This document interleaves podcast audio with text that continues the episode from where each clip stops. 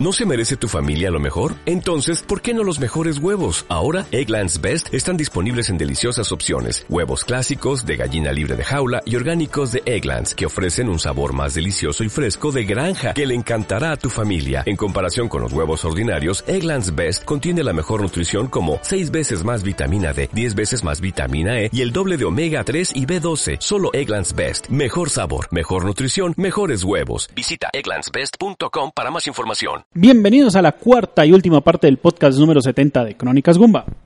A mi lado, César Flagstad, Un saludo, compañeros, y un saludo, oyentes. Víctor Dalos Buenos días, tardes, noches, según nos escuchen. y quien les habla, Sergio Vargas, se ganó 81 Co. El cantante, quien hoy nos trae un juego exclusivo de PlayStation 4. ¿Qué juego es? Horizon Zero Dawn Complete Edition. Y nos quedamos escuchando algo antes de entrar al juego. Aloy Theme.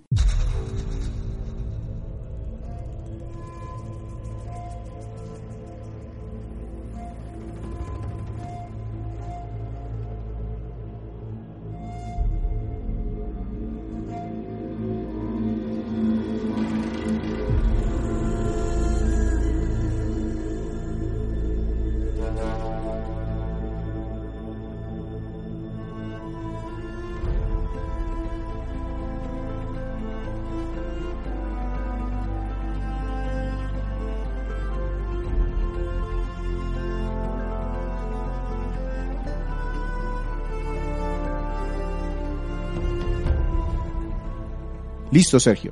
Primero, cuéntame un poco de qué tipo de juego es este Horizon Zero Dawn. Este es un juego de acción, aventura, de mundo abierto, con elementos de RPG. Y unos, digamos, unos toques más de, de sigilo también. ¿Cuándo salió? ¿Quién lo desarrolló? ¿Y de qué nos quieres hablar antes de pasar a hablar del juego como tal? Ok, este juego fue de, primero fue desarrollado por una, por una empresa holandesa que se llama Guerrilla Games. Tal vez ustedes lo recuerden por juegos como The Killzone para la Sí, PlayStation casi 3. que era su franquicia insignia. Exactamente. Y en este caso, pues Sony se le acercó a Guerrilla y le dijo, ¿sabe qué? Yo quiero que usted me haga una nueva IP. Y pues ellos asumieron ese reto. Eh, los primeros, digamos, la primera vez que, que mencionaron este juego fue en el E3 del 2015, donde presentaron un, un video muy corto, pero bastante sustancioso de lo que era el, el, el, Hori- el Horizon en donde mostraban una cinemática de cómo una ciudad se iba donde la naturaleza se iba tomando esta ciudad, un grupo tribal iba subiendo una montaña y empezaron a dar la muestra de los primeros bestias robóticas del juego. Entonces, claro, la gente quedó como, oh, sorprendida, o, eh, lo llamaban como una especie como, bueno, mucha gente se, se referenció a él como un tema de cazar dinos, dinorobots o algo así, porque los primeros bestias que mostraban eran, tenían como un looks like de dinosaurio, muy parecidos a dinosaurios. Y era, y era una, una salida de la, de la empresa de su zona de confort, porque Exacto. ellos hasta ese momento, pues ellos habían empezado a trabajar hace varios años, pero la franquicia de ellos era Killzone, Killzone 2, Killzone 3, Killzone Wall of Zero, Wall, no me acuerdo cómo se llama el 4, Killzone Liberty, Killzone Mercenary, Killzone para arriba y para abajo. Y esto Exactamente. era algo completamente diferente. Entonces, eh, finalmente este juego lo pusieron en ventas el primero de marzo de 2017. Mm, eh, las diferentes fechas son el 28 de febrero lo sacaron para Norteamérica, el primero de marzo en la región europea y el 3 de marzo para el Reino Unido. Entonces, digamos que fue en marzo del 2017 donde ya se sacó a la venta este videojuego y fue bien recibido en la comunidad mejor dicho, premios, se llevó muchas críticas positivas y por la historia, por la banda musical, por los gráficos, por, mejor dicho, por todos los elementos este juego arrasó. Y eh, por ese motivo lo traigo el día de hoy. Entonces les voy a comentar un poquito lo que fue el desarrollo de- del Horizon. Ya César me adelantó un poco lo que era Guerrilla Games. Eh, ellos tenían un problema, es que con la última, con el último Killzone que ellos sacaron, eh, no les fue muy bien en ventas. Creo que era el Killzone 4 o el... O Sí, uno- acuérdense que, acuérdense que los juegos en esta generación les dio la, la, la idea de que, oiga, ya no vamos a numerarlos porque eso se vuelve un problema porque tenemos el efecto eh, que sucede que, ay, es, es, es la tercera parte, uy, pero no he jugado el 1 y el 2, entonces hasta que no juegue el 1 y el 2, no voy a jugar no este. voy a jugar este. Entonces, ese cuarto juego de la franquicia se llama Killzone Shadowfall. Exactamente. Y ese juego no le fue muy bien en ventas. Cuando... Fue un juego de lanzamiento de PlayStation 4, tuvo muchas críticas negativas desde el desempeño de la consola, si mal no estoy, y las ventas reflejaron esas críticas. Sí, a pesar de que fuera del lanzamiento, lo mismo. Mucha gente, oiga, pero este no es el mismo juego que antes. No, pues estamos tratando de de hacer cambios y la, no sé qué. No pegó. Pero entonces, eh, finalmente, eh, este juego les demoró, les tomó, no tanto que les demoró, sino que les tomó mucho tiempo dar una forma de este, de este mismo. Fueron reuniones interminables de tres, cuatro semanas llevando el mismo tema. Eh, el diseño de las bestias, eso también fue muy, muy bien trabajado con respecto a ellos. Eh, como querían, eh, pues un poco la sinopsis del juego es que este es un mundo post-apocalíptico donde eh, tenemos elementos de bestias mecánicas. Entonces se reunieron con se reunieron con diferentes académicos, gente que, tra- que trabajaba temas de humanidades, de temas tribales, se reunieron con gente de robóticas y entonces se, se asesoraron muy bien con respecto a estos temas para tener este producto final. Es decir, tuvieron muchas, mucho soporte y mucha consultoría para que quedara creíble Correcto. la temática que estaban tratando de implementar. Y de hecho, el juego, pues, salió en el 2017. Y el juego anterior, que fue el Killzone Shadowfall, del 2014, si mal no recuerdo, con 2013. 2013-2014. Siempre me, me- me confundo en esa, en esa fecha. Pero el tema es que el desarrollo, 2013, Ujú. confirmado. El, el tema es que el desarrollo de este Horizon empezó mucho tiempo atrás. O Sí. sea, la idea original, venderle una idea de que, oiga, es una nueva propiedad intelectual a Sony y con todas las propuestas que tenían, era bien complicado. Entonces, ese fue, digamos que la demora de arrancar el proceso. Entonces, cuando terminaron, como ya listo, ahora sí, salió Killzone Shadowfall, ahora sí, empecemos en serio el desarrollo hacia en- desde el 2014 hasta la fecha de lanzamiento. Es correcto. Entonces, eh, uno de los aspectos también que trabajaron acá es que ellos alcanzaron hasta desarrollar, y eso lo dijeron en una entrevista el, el- el director del juego, que es, me perdonarán porque no hablo muy bien, Ahí- me perdonarán mi holandés. sí, pues me perdonarán, pero el director del juego es Magis de John, Magis de John Hay. Y eh, él mencionaba que llegaron a, hasta desarrollar cuatro juegos de Horizon. Y finalmente, cuando vieron que los cuatro juegos eran bastante consistentes, terminaron todos unificándolo. Entonces de ahí nacieron las diferentes mecánicas que tiene el juego, porque el juego, este juego tiene muchísimas, muchísimas mecánicas, bebe de muchos otros juegos, y aquí es donde más adelante, pues ya en el tema de aspecto técnico, les, bueno, en la jugabilidad es donde se ve. Finalmente, pues como les digo, el juego fue muy bien recibido, la crítica lo alaba muy bien, tiene una buena historia. Y pues eso es lo que les, lo, lo que les trato de, de traer el día de hoy. Perfecto, entonces venimos con muchas expectativas y me hablas de que la historia es muy buena. Me decías ya, me adelantabas, que la premisa es que estamos en un mundo pos- posapocalíptico con bestias robóticas. Correcto. ¿Cuál es el trasfondo de esta historia y de nuestro personaje principal? Listo. Nuestro personaje principal es una niña, una chica que se llama Aloy, no tiene apellido, y ella vive en una tribu que se llaman los Nora. Eh, digamos, este mundo tiene diferentes tribus. Vive en una tribu es un decir. Pertenece a una tribu. Pertenece a una tribu. Y eh, ella, por algún motivo, es desde el mismo nacimiento de esta niña, ella fue excluida de, de esta tribu y vive con otro, vive con un señor que la está criando o que la crió para, digamos, fuera de la tribu, perteneciendo a la tribu, pero ellos son una especie como de exiliados. Sí, son parias. No, Son- no pueden entrar a No la- pueden entrar a la tribu, pertenecen a la tribu, pero no pueden entrar, no pueden interactuar directamente con gente de la tribu. A ellos les toca sobrevivir de alguna manera, ¿sí? Eh, entonces, eh, esta niña, eh, digamos, esto es una esta tribu es una sociedad matriarcal, donde las mujeres mandan, aquí los hombres están relegados a tareas de casa, de defensa, de, mm, de, las, las tareas las tareas donde se requiere la fuerza bruta, pero las que tienen el, poder como tal son las mujeres. Entonces, eh, hay unas ancianas, digamos, eh, a medida que la mujer se va haciendo más anciana, puede llegar a pertenecer a este consejo, y ellas son las que toman ese, eh, son las que manejan todo el, todo cómo se debe la convivencia en la misma tribu. Entonces, esta tribu se caracteriza porque ellos manejan mucho tema, eh, no, no quieren la tecnología. eh, como les digo, esto es un, esto es un mundo post-apocalíptico.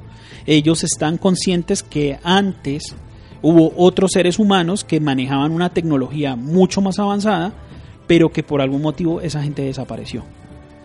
Y ahora nos encontramos en un futuro, X años en un futuro, donde nos dejaron unas bestias, encontramos vestigios de esta civilización anterior, pero esta tribu no quiere saber nada de eso.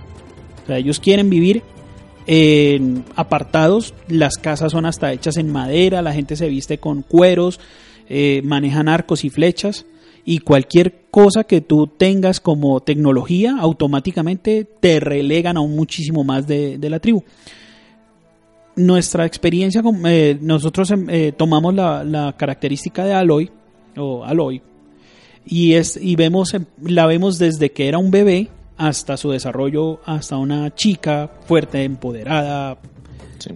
Y, y hay una razón para ese, para ese crecimiento y es que eh, ella fue exiliada desde su nacimiento, pero esas personas que son exiliadas desde el momento en que nacen, o por lo menos, o que nacen en el exilio, tienen una oportunidad de reintegrarse a la tribu con una, con una, Prueba. con una prueba, con una prueba de habilidad. Exactamente. Entonces, si ella logra pasar la prueba, la vuelven a integrar a la tribu, pero hay un, hay una, hay una, como, Trampita, un catch. no, no hay un catch, sino hay un bono. Y es que si no solamente usted completa la prueba, sino llega de primero, las matriarcas le dan un regalo. Y un regalo puede ser cualquier cosa. Puede ser un arma, no sé qué. Y la persona que recibe ese bono es la que decide qué es el, qué, cuál es ese regalo. Entonces ella decide ganar la, ganar la prueba y para eso va a entrenar toda su vida. Y lo que quiere saber es quiénes son sus padres. ¿Por Eh, qué fue exiliada desde el momento de, de- de su nacimiento? Sí, porque eh, a pesar de que en el momento en que a, a Aloy se la dejan a, Ross, que es el que se encarga de esta niña, eh, ella siempre está pendiente de, de- de saber de su pasado, porque pues Ross no le dice mucho, es un hombre de muy pocas palabras, tiene una paciencia infinita ese pobre hombre con una niña, pero eh, él la quiere mucho. Él se nota que, que la quiere como una hija, la, la cuida, está pendiente de ella, la entrena como un padre y eh, nos vamos dando cuenta de que ella tiene esa motivación inicial, después ella cuando le dice, eh, es más, en una parte de la conversación a ella, ella dice, no, es que yo quiero ganar la prueba porque yo quiero que usted vuelva, si yo entro a la, a la, a la tribu, yo voy a ganar la prueba para que a usted le perdonen y lo vuelvan a entrar a integrar a la tribu. Y él dice, no, usted puede utilizar eso para otra cosa, a mí déjeme tranquilo, yo estoy bien aquí afuera, no hay problema. Bueno, esos son temas que se van desarrollando. Porque eh, digamos que uno de, de los aspectos de, que me pareció muy acertado con respecto a, a- a por qué empezamos desde pequeños es porque a medida que vamos avanzando en la historia, desde que ella es una niña hasta su juventud, vamos aprendiendo las diferentes técnicas y las diferentes eh, modalidades que tiene el juego.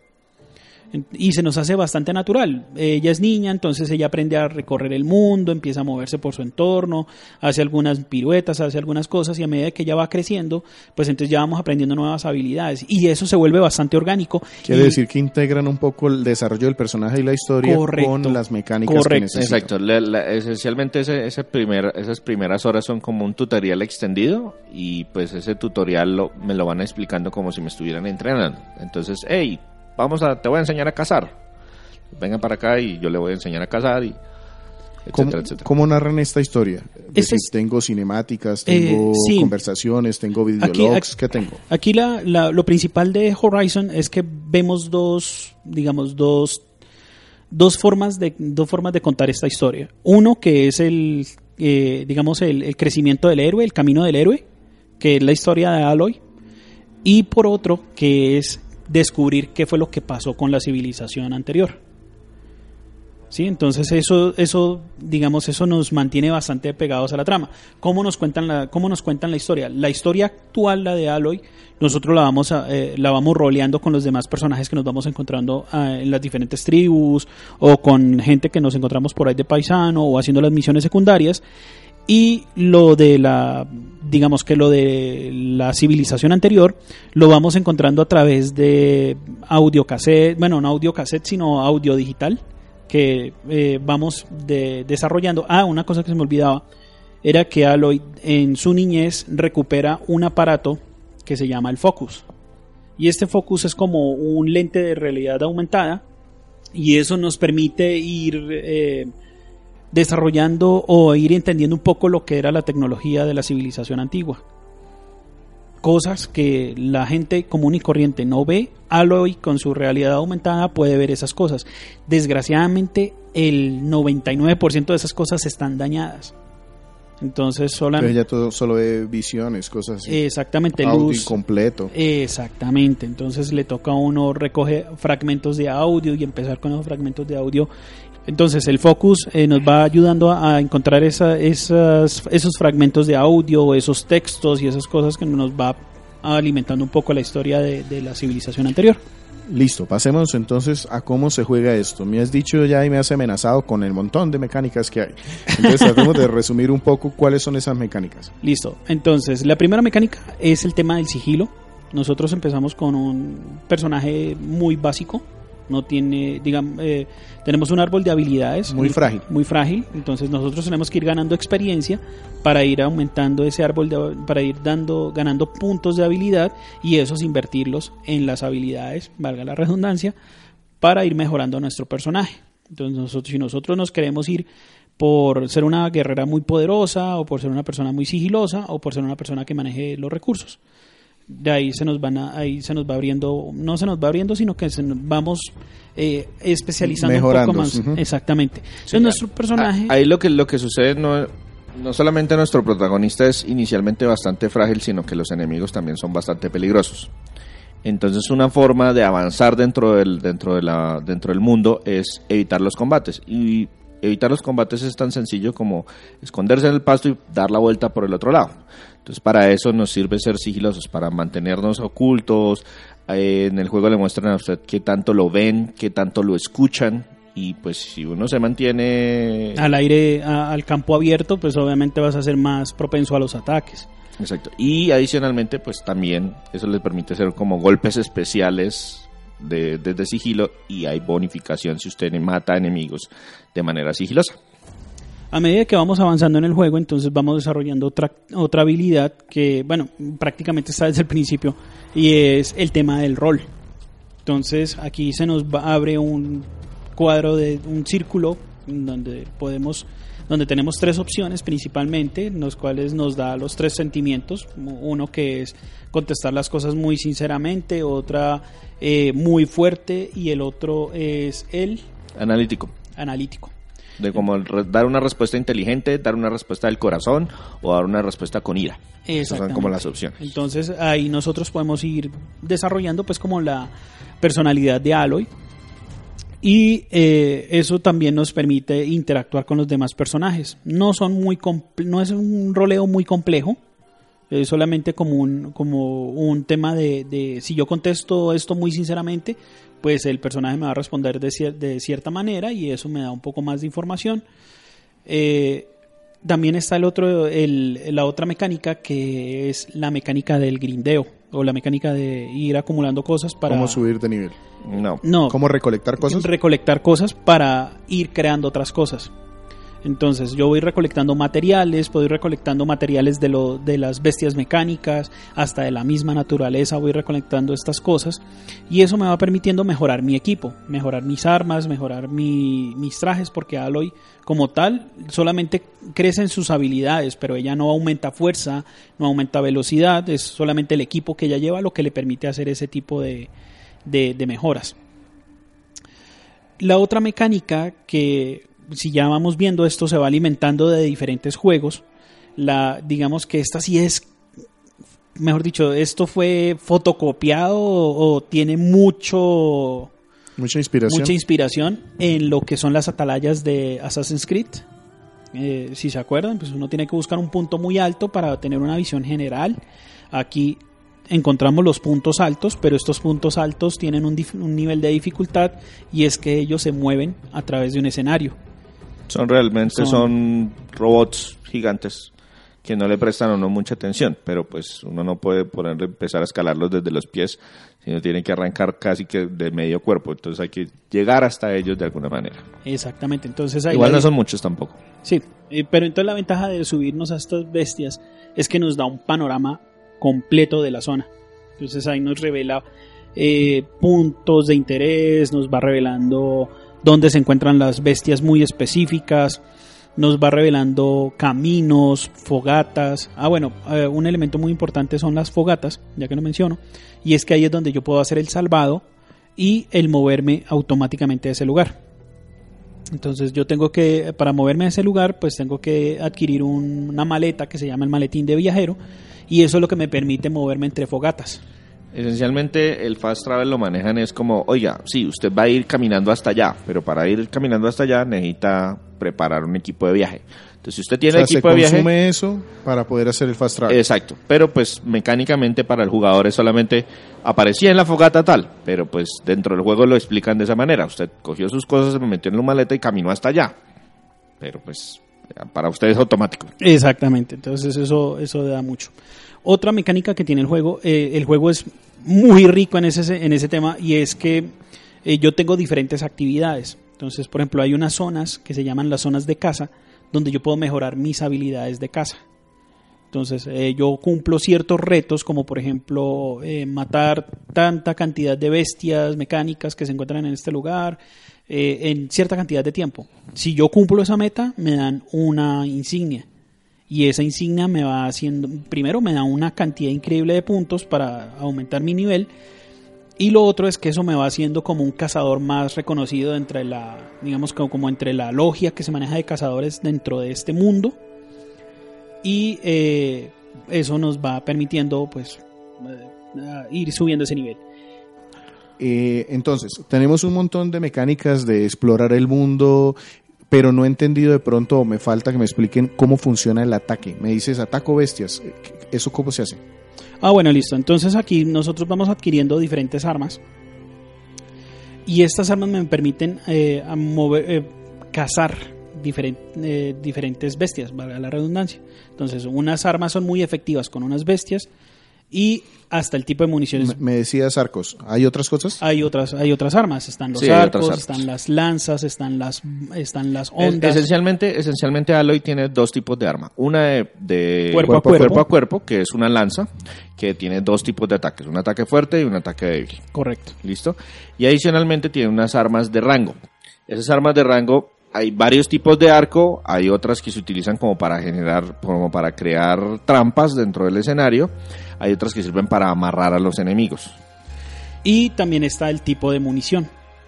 Entonces, ¿Y todo eso se va cambiando en el juego? ¿Va mejorando? Va... tú eso lo vas mejorando en el juego. Entonces tú puedes... comprándolo. Usualmente uno compra las nuevas armas y a medida que va comprando las nuevas armas, esas armas le permite utilizar nueva munición y adicionalmente tienen como espacios dentro de cada arma para colocarle mejoras o modificaciones al arma. Entonces, por ejemplo, yo tengo un arco y la versión básica del arco me permite disparar flechas normales y disparar flechas de fuego. Cuando yo cojo la segunda versión de esa arma me permite disparar flechas normales, flechas de fuego y flechas de puntadura. Y, esas ponerle un slot de, de mejora al y arma. eh, ponerle mejor y yo tengo voy recogiendo dentro del juego diferentes mejoras y entonces ah esta me da más 20% al daño entonces lo que tenga el arma de base más el 20% que le estoy y dando aquí es donde viene un tema del grindeo. ¿Por qué? Porque eh, yo puedo ir construyendo esa munición. No necesito encontrarme con el mercader para ir comprando esas municiones, sino que yo puedo reunir los materiales para ir armando esas flechas. Porque si tú vas al mercader, pues él te va a cobrar con el dinero del juego, que en este caso son esquirlas de metal. Y las esquirlas de metal, ¿cómo las obtienes? Pues cazando las bestias mecánicas. Ya, entonces eso hace que la cacería sea obligatoria. sea obligatorio. Sí, y adicionalmente la cacería es compleja. Es decir, eh, a mí por ratos me recuerda a un Monster Hunter, Sí, porque las bestias son... No hay mucha variedad. Hay que reconocer el patrón, hay que seguirlas, hay que conocerlos mm, no tanto no tan detallado o sea no a un nivel tan eh, digamos no estoy cazando diferentes bestias pero digamos que todos los tipos de bestias se comportan de la misma manera entonces cada una tiene su punto débil que uno la puede identificar con el focus con el, el elemento de realidad aumentada brillan de una forma diferente, entonces si usted ataca esos puntos le hace daño directo, adicionalmente puede ponerle trampas porque usted sabe por dónde está ellos caminando, entonces eso y los una- animales son variados, porque aquí hay unos animales que son muy defensivos, hay otros animales que son muy ofensivos. Aparte de todo, hay unos, unas bestias que son, digamos, que sirven como de vigía. Entonces, si por ejemplo encontramos unos que Si son... los tumbo primero, entonces el resto del grupo es vulnerable. Exactamente. Y pues los mismos animales hasta entre ellos mismos se comunican.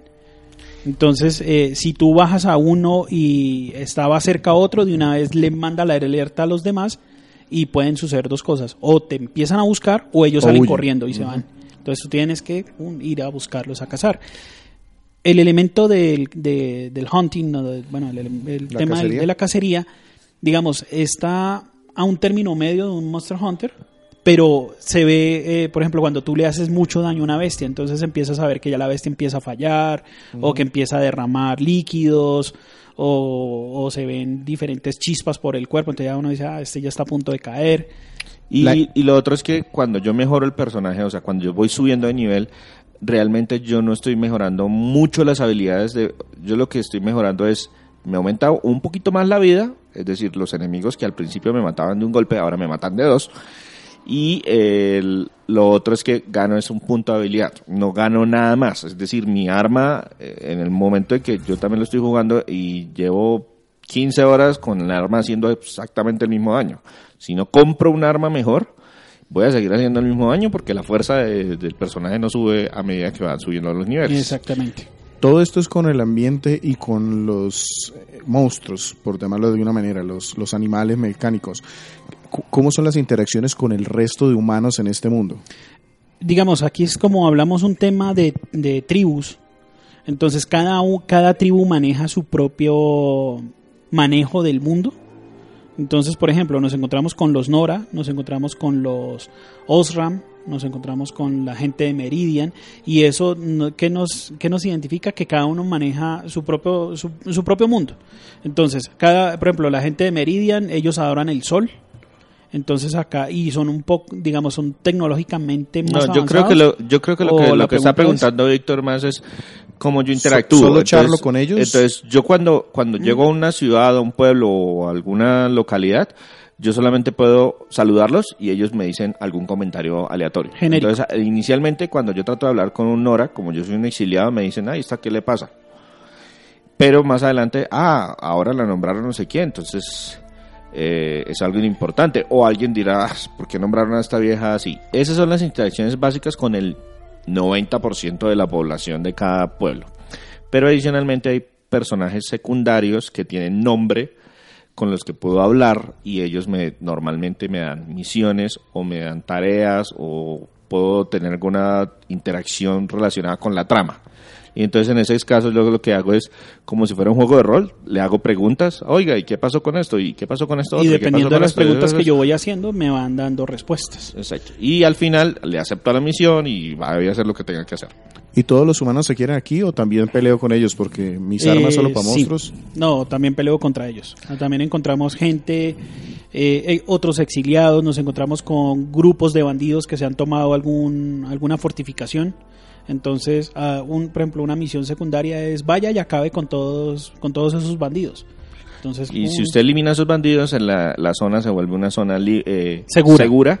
y aparece un comerciante y aparece un punto de viaje rápido y de pronto me, dan, me venden allá algo que no me venden en otro Y, lado. y, eh, desde el punto de vista de inteligencia, ¿es lo mismo que pelear contra bestias? No. No, son totalmente diferentes. Son, eh, además que no se encont- eh, no sé si de pronto esto le, no creo que me va a spoiler, no, pero es una mecánica del juego y es que eh, hay algunos humanos que controlan bestias también. Entonces, eh, a veces uno llega a una zona donde... eh, Y le toca pelear contra los le, dos. toca, con- le toca pelear contra los dos. Y pelear contra un humano es muy diferente a pelearle a una bestia. ¿Diferente en qué sentido? Porque con las bestias y la cacería ya más o menos quedó claro, pero entre los humanos Los humanos también manejan arcos. Los humanos también eh, manejan un tema de estrategia un poco, mejor, un poco mejorado. Entonces ellos te pueden hacer hasta cacería también. Ujú, Entonces a ti no, no es que tan solo encuentras un parapeto y desde ahí le das, sino que también te tienes que mover y tienes que estar pendiente de ellos. A- atacan en grupos más grandes, pero también son más vulnerables. Yo puedo con una sola flecha matar un humano si le doy Claro. en, en un En- punto débil. en- En la, en la cabeza, con más las que todo. bestias es normalmente tienen dos o tres puntos débiles y aguantan disparos que da miedo.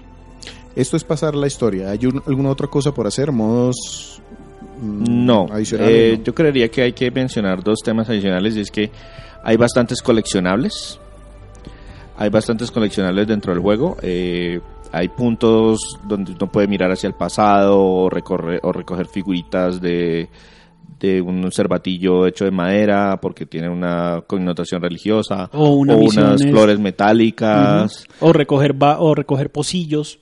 Exacto. Mm, Son, entonces- esos, son, esos son coleccionables. Pero adicionalmente hay, eh, ¿cómo se llama eso? Eh, misiones secundarias. O sea, siempre normalmente tienen uno o dos misiones dentro de la historia principal, pero hay muchísimas misiones secundarias eh, de varios tipos. Usualmente hay como tres, hay tres, estructuras tipos. grandes, que es vaya y consiga algo, vaya y mate algo o vaya e investigue algo. Esos son como los tres arquetipos de misiones secundarias. Y lo chévere de las misiones secundarias es que dan buenas recompensas, dan experiencia para mejorar el personaje y adicionalmente a veces dan cajitas de recompensas o incluso habilidades especiales, o sea, puntos de habilidad, además de los que uno recibiría solamente por subir de nivel. Correcto. Listo. Pasemos entonces a los aspectos técnicos de Horizon Zero Dawn. Gráficamente este es un juego que salió, pues, ya habíamos hablado del 2017, 17. entonces es ya bien avanzado en la vida de PlayStation 4. Mm, entiendo que tiene un motor propio desarrollado por Guerrilla. Sí. ¿Y Sí, cómo, no- cómo se ve este juego? Este juego tiene un, eh, una gráfica pues como realista. Eh, aquí vemos muy bien detallado el tema de, de los escenarios al aire libre. Los escena- eh, se encuentra uno muy bien detallado los las caras de los personajes son muy bien detalladas. Algunos eh, rozan como en ese valle inquietante, el Uncanny Valley, donde de- ah, pero no son todos no son algunos personajes secundarios donde la cara se les ve como muy plástica pero como que uh, esto me causa como un poquito como de aversión pero no el- pero son muy puntuales pero el resto de personajes están muy bien detallados pasan muy bien gráficamente. Como les digo esto es una imagen muy realista entonces los escenarios abiertos son detallados en el sentido de que a veces uno encuentra ruinas de la civilización anterior, a veces uno encuentra carcasas de carros totalmente destruidas o edificios ya totalmente Colapsados. colapsados o literalmente un desierto y con estructuras nuevas que la gente a medida que ha pasado el tiempo pues ellos han dedicado a construir edificios o ciudades nuevas y pues son muy bien detalladitos. Eh, las bestias se ven muy bien.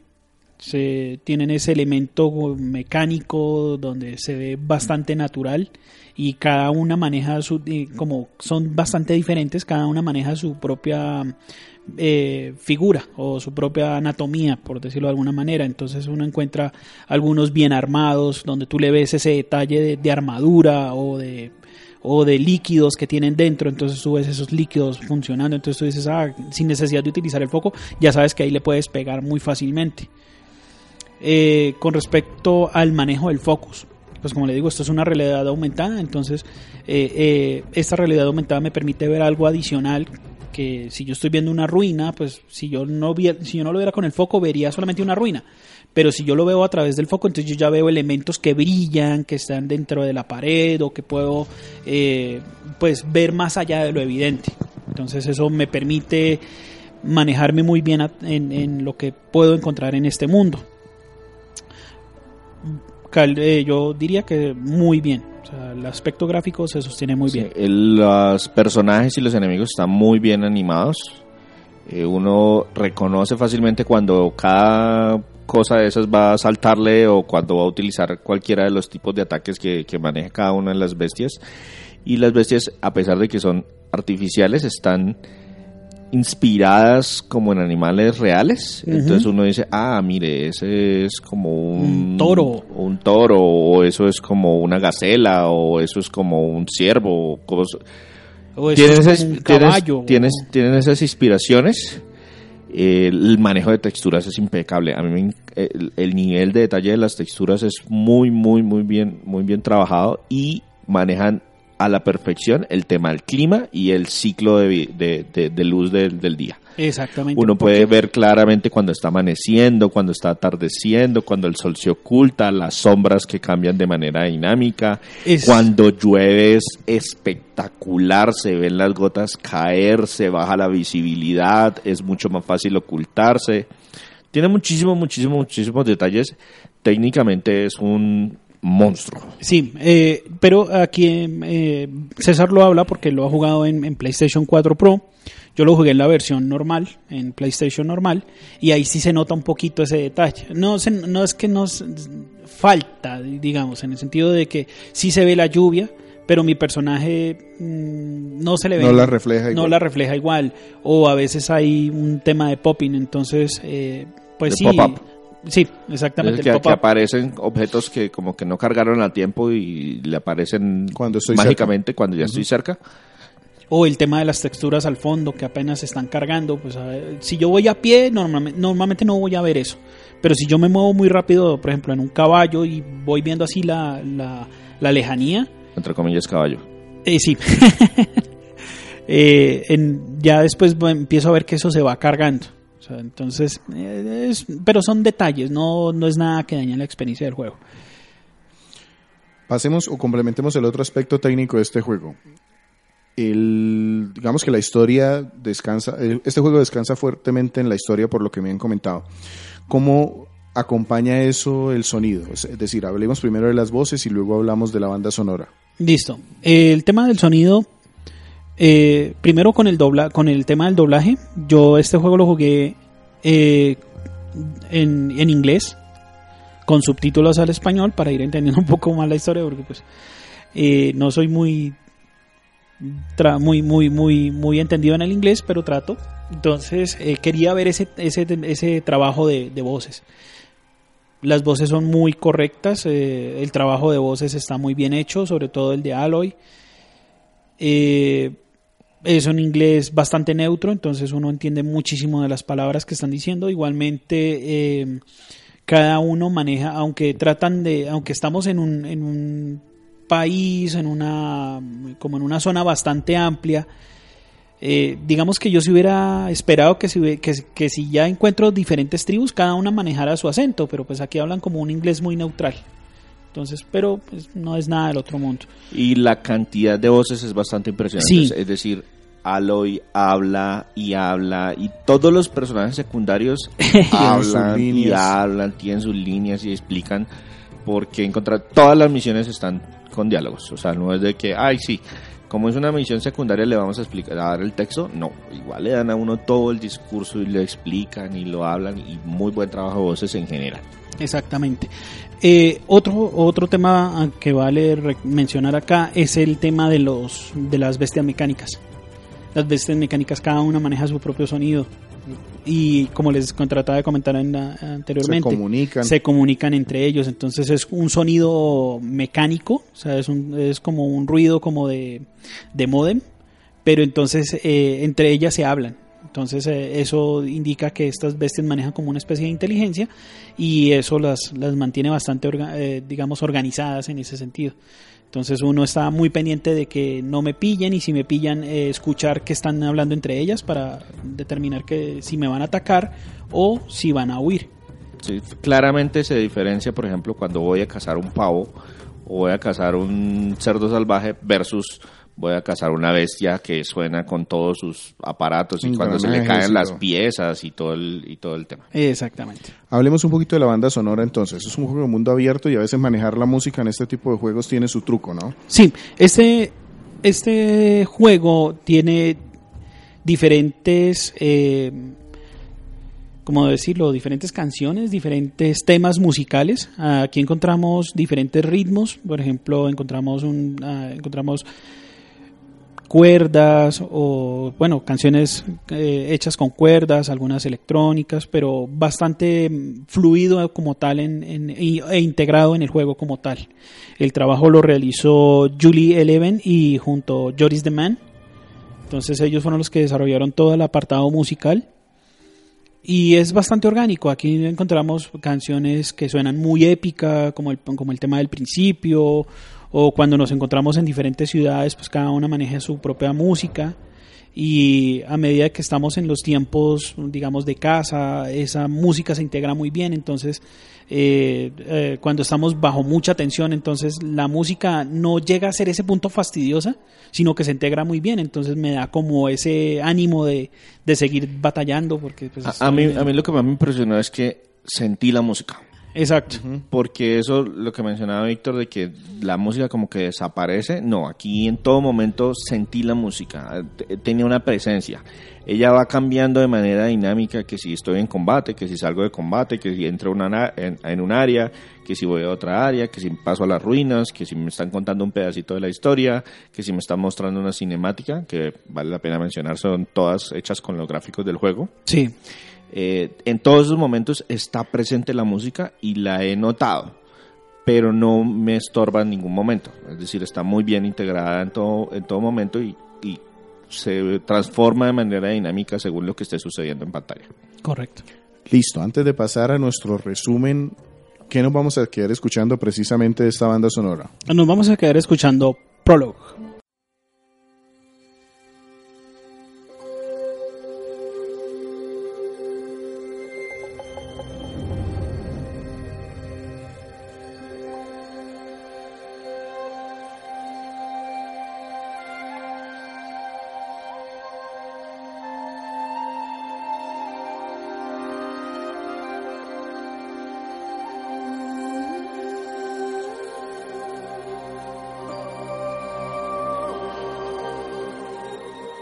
Ok, Sergio.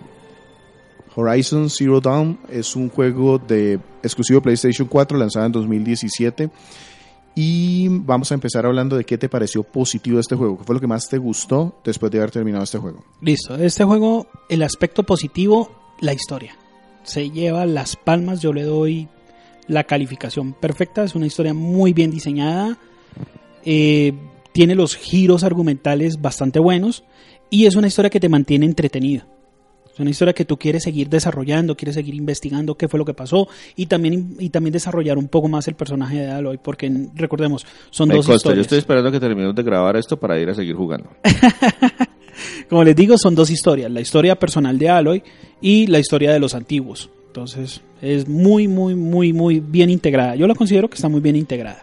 Otro aspecto positivo, el tema musical, como lo mencionó César, es bastante armónico con el juego. Si yo estoy en combate, tengo música de combate y es música que yo puedo reconocer muy fácil. Y también es música que, y también, por ejemplo, si yo estoy en combate y siento que algo va a venir detrás mío, pues yo lo automáticamente sé que, o estoy en peligro inminente, eh, lo puedo identificar fácilmente. No es que me atacan y ya, no.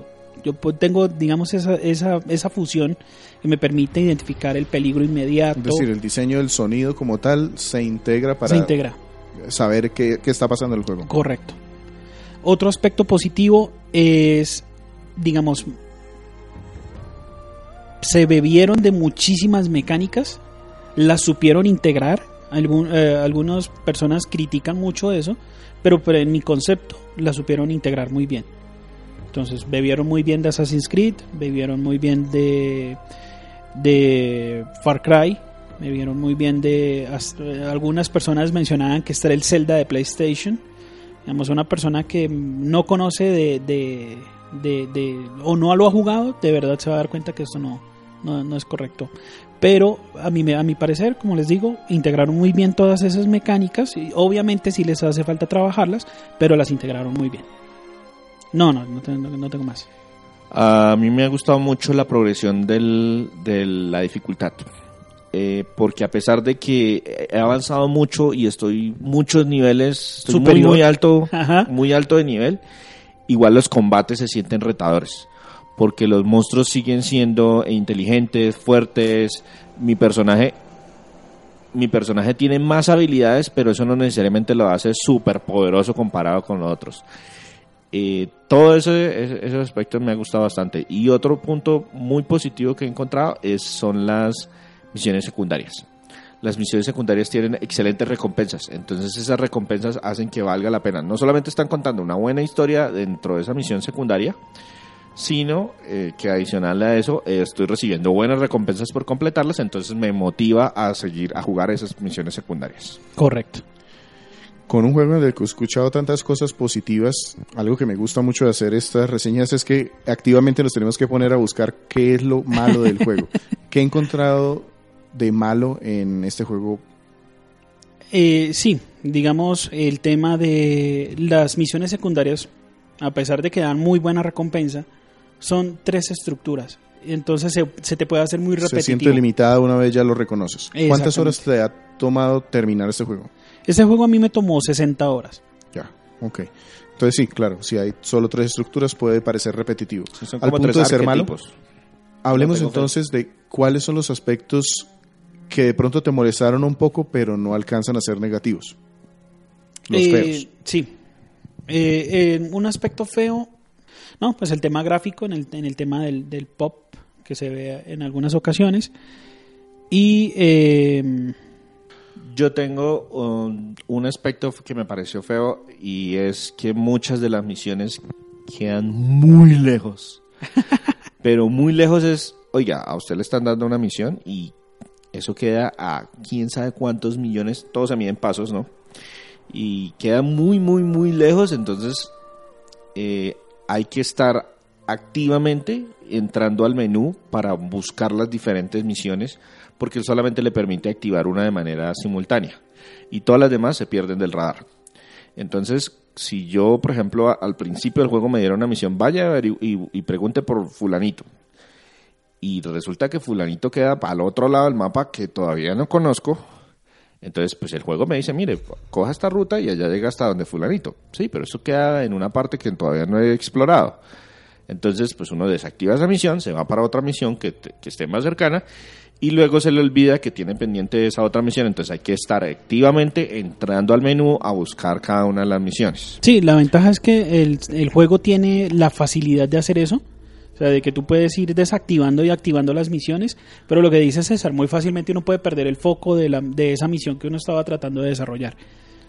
Pero el juego lo, lo, lo, digamos, está consciente de eso y te permite mm, ver rápidamente cuáles son las misiones que tú estás siguiendo en el momento. Hay otro temita que, que, que también es, pero me, me pareció como feo dentro del juego y es que hay tutoriales para cada, cada vez que uno compra un arma, el, el arma tiene un tutorial que le da una recompensa en experiencia. Entonces el tutorial de la primera arma es, por ejemplo, lanzar, eh, matar a un enemigo con flechas de fuego. Ah, listo, genial. Pero si uno no tiene activada la misión del tutorial, no le cuentan ninguna muerte. Entonces, por ejemplo, hay que hay que utilizar tres trampas. Ah, perfecto, entonces utilicé tres trampas. ¿Ya? ¿Mi, mi- me dieron la recompensa? No.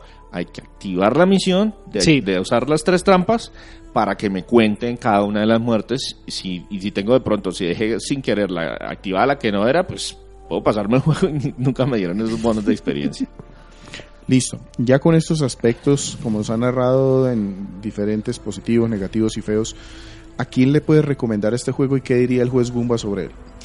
Bueno, digamos, una de las una de las restricciones que este juego es que este juego es exclusivo de la PlayStation 4. Entonces, eh, pero se lo puedo recomendar a cualquier persona que tenga una PlayStation 4, se lo recomiendo. Es un juego que vale la pena tener en la biblioteca, es un juego que te da entretenimiento de principio a fin, que te mantiene pegado al control para desarrollar esta historia. Entiendo que la versión original ya tiene una ampliación, es decir, hay un juego un- base y otra versión que ya trae el contenido descargable. Correcto. Eh, es también económico, la versión base es económica. Y la versión adicional es mucho más larga. No tengo conocimiento de, cuán- de, de la duración del DLC. El DLC se llama The Frozen Wilds, que ocurre en otra parte del mapa. Eh, es inaccesible en el juego base. Tienes que tener el. Tienes que tener el DLC. Yo tengo el DLC, pero pues digamos, en este momento lo dejé de descansar porque terminé el juego. Fue una maratón terminarlo. Eh, pero sí lo quiero jugar. Entonces, muy probablemente el Frozen Wilds lo voy a reseñar en Crónicas Gumba, con una reseña futura. Listo. ¿Y qué diría el juez Gumba entonces? Este es un juego comprable, como les digo, se lo recomiendo. Si es para darle un número, son para mí son más los aspectos positivos. Es un juego bastante estable, es un juego muy bien desarrollado. Yo a este juego le doy un 9. Sólido 9. Perfecto. ¿Algo más para decir o cerramos y nos despedimos? Eh, hay un tema eh, que me gustaría hacer la mención y es que la historia es muy buena, pero el nivel de dificultad puede ser un poquito elevado para una persona que no esté acostumbrado a todas estas mecánicas. Y teniendo en cuenta eso, hay, una, hay un modo de juego dentro del título que es muy simplificado que se llama modo historia. Y Ah, es sí. para los que solo quieren ver la historia y por eso a mí me parece que se puede recomendar para muchísimas personas. Simplemente por eso. Sí, no les el- dé miedo, si ustedes lo que quieren ver es la historia, jueguen en modo historia, que para eso fue diseñado.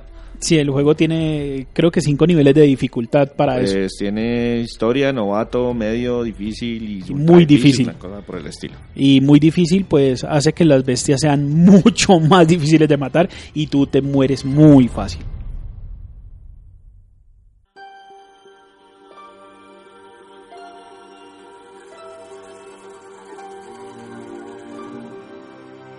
Antes de irnos, vamos a recordarles. Primero, recuerden que tenemos una página, un blog, página donde ponemos todas nuestras reseñas y también los podcasts, www.crónicas Gumba. Sergio lo dice con más gracia, pero bueno, la idea es que recordemos que hay escrito desde la última vez que hablamos. César. ¿tienes por ahí? Sí, señor. Eh, la vez pasada, desde la vez pasada, eh, publicamos la reseña de Pocket Fighter para el PlayStation. Que yo lo confundí con el de Puzzle Fighter. Puzzle Fighter, claro. Que ese sí se pegó una estrella a Capcom con esa reedición en celular. Entonces el Pocket Fighter utilizó los diseños del Puzzle Fighter, pero para hacer un juego eh, de verdad de peleas, y en los que mezcló un montón de mecánicas, pero es un juego súper divertido. Lástima el poquito contenido que tenía y pues que no tenía así como mucho extra para sacarle, pero es un juego de peleas súper divertido, eh, muy gracioso, muy recomendado. También tenemos eh, otro juego de pelea, pero algo más del lado del RPG. De la, tenemos la reseña de Dissidia Final Fantasy para la PSP. Es nuestra primera reseña de un juego de P no, mentiras, miento, es la segunda reseña que tenemos de un juego de PSP. No nos rendimos con esa consola, a pesar de que Sony sí prácticamente lo hiciera. Es un juego en el que se mezclan personajes de toda la franquicia de Final Fantasy para hacer un juego de peleas y con un fuerte toque de RPG, de subir de nivel, de mejorar armas, armaduras, etcétera, etcétera. También tenemos publicada la reseña de Resident Evil Zero para la Nintendo GameCube. Es un juego que fue exclusivo en su momento y la idea era contar una historia de antes, de anterior a los eventos del primer Resident Evil y pues como conectar toda la trama de explicando por qué ciertos personajes estaban donde estaban. Y que se encuentra prácticamente en todas las consolas actuales. Entonces, si les interesa de pronto saber de qué se trata, y lo pueden adquirir actualmente. Exactamente. En este momento la forma más sencilla de conseguirlo es con el Resident Evil Origins Collection, que trae el 0 y el 1. El 1 es espectacular y esperamos hacerle más adelante otra reseña. Y el 0, pues a pesar de que se sentía un poquito quedado en el tiempo, fue el último juego de la franquicia que tuvo sus mecánicas estándar, de vieja data. También tenemos publicadas y con motivo del lanzamiento de la serie en Netflix tenemos la reseña de Neo Genesis Evangelion para la Nintendo 64, un juego publicado por Bandai que nunca salió en América, pero que por esas casualidades de la vida no, se lo encontró uno de, de los miembros del equipo en una en un San Andresito hace muchos muchos años. Lo jugó, lo desempolvó y les publicamos la reseña. Y de manera más reciente, eh, la última que tenemos publicada en este momento es la reseña de Diablo, un juego de PC del 96, desarrollado y publicado por Blizzard. Cuando Blizzard era lo último en Guaracha, eh, es un juego de acción y rol en los que es una historia sencilla, pero el trasfondo, el folclore que se generó alrededor de, toda la historia eh, hicieron crecer mucho la, la franquicia. Nuestro podcast se publica de manera semanal en iTunes, iBox y TuneIn Radio. Recuerden nuestras redes sociales, Facebook, www.facebook.com slash crónicasgumba, Twitter, arroba Crónicas donde tratamos de estar mucho más activos en esa red social. Si no olviden en Facebook darle el me gusta y en Twitter hacerle el follow para que estén enterados. Nosotros publicamos cada vez que tenemos un aniversario, publicamos una nueva reseña o publicamos el podcast, tratamos de mantener las publicaciones eh, actualizadas en todas nuestras redes sociales para que no olviden visitarnos en caso de que no entren directamente a la página web. Y si quieren entrar a nuestra página web, lo cual nos ayudaría muchísimo, es www.cronicasgumba.com. Ahí publicamos nuestro podcast también y también nuestras reseñas retro de videojuegos de más de 10 años. Les agradecemos si comparten la página de internet o si nos quieren apoyar, con solamente darle clic en la publicidad, ya con eso nos están ayudando muchísimo. Con ustedes, César Flagstad. Un saludo, compañeros. Víctor Dalos. Adiós. Y quien les habló, Sergio Vargas en 81. Hasta pronto.